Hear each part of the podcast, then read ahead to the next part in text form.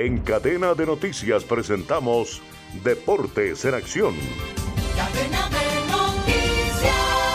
En el inicio ayer de la fecha 11 de la Liga 2 de Colombia, Deportivo Pereira venció 2-1 al Deportivo Pasto. Boyacá Chicó y Santa Fe empataron a un gol. América de visitante venció 1 por 0 al equipo de Jaguares y se ubica en este momento tercero en la tabla.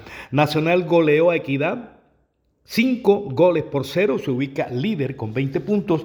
A la expectativa de los juegos del día de hoy, donde enfrentan Tolima y DIN 4.30, Águilas contra Unión Magdalena 5 y 40 de la tarde. Cali, Huila, jugarán 6 y 40, cierran la jornada de este jueves petrolera contra el cuadro Junior de Barranquilla.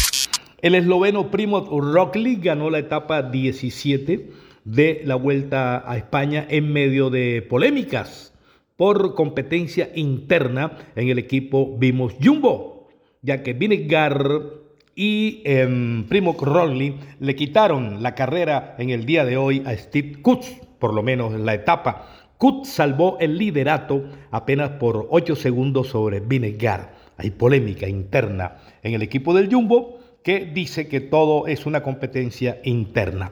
Hoy se corre la etapa 18, una etapa de montaña de 179 kilómetros entre Paola de Almeda y la Cruz de Linares. Podía también entrar hoy a definir la situación de la vuelta.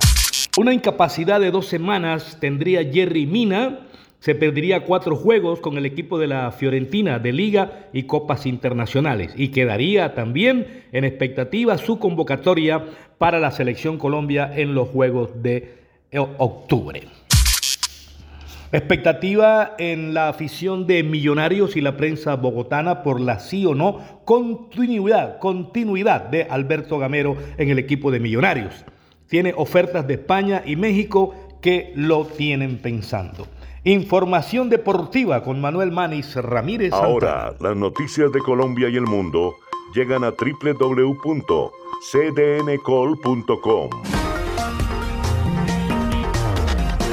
Somos cadena de noticias y el portal digital de las Américas. Noticias, deportes, salud, entretenimiento, análisis, América Latina y el mundo, radio y televisión en vivo, cadena de noticias. Cadena